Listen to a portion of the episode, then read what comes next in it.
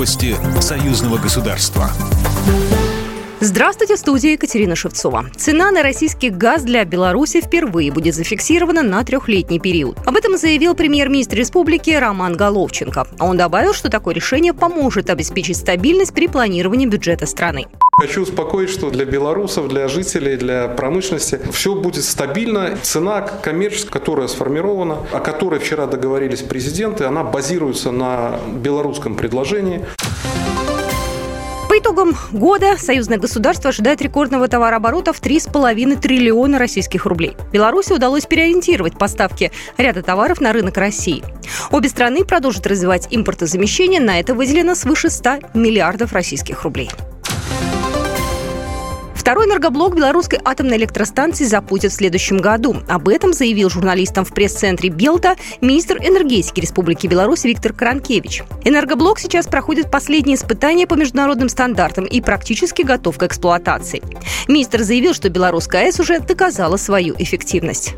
Первый энергоблок э, находится в работе на номинальной мощности, и общий объем производства электрической энергии с момента включения э, его в сеть составил более 10,4 миллиардов киловатт-часов. Планируется энергетический пуск и включение в сеть второго энергоблока в первом квартале 2023 года.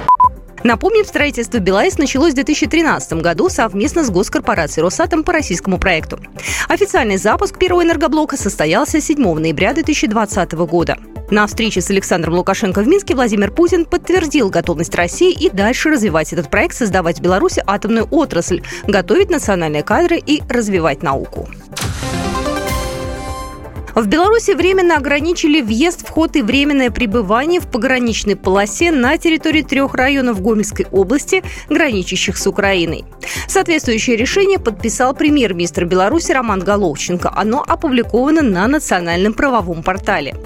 Временные ограничения не распространяются на физических лиц, следующих в пограничную полосу для выполнения служебных обязанностей, к месту жительства обратно, к месту жительства близких родственников и обратно, а также в исключительных случаях с разрешения председателя Государственного пограничного комитета или уполномоченного им должностного лица.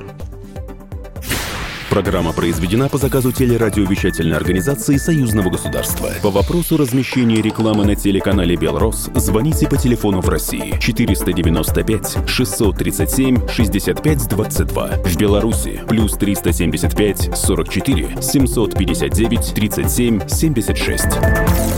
Новости Союзного государства.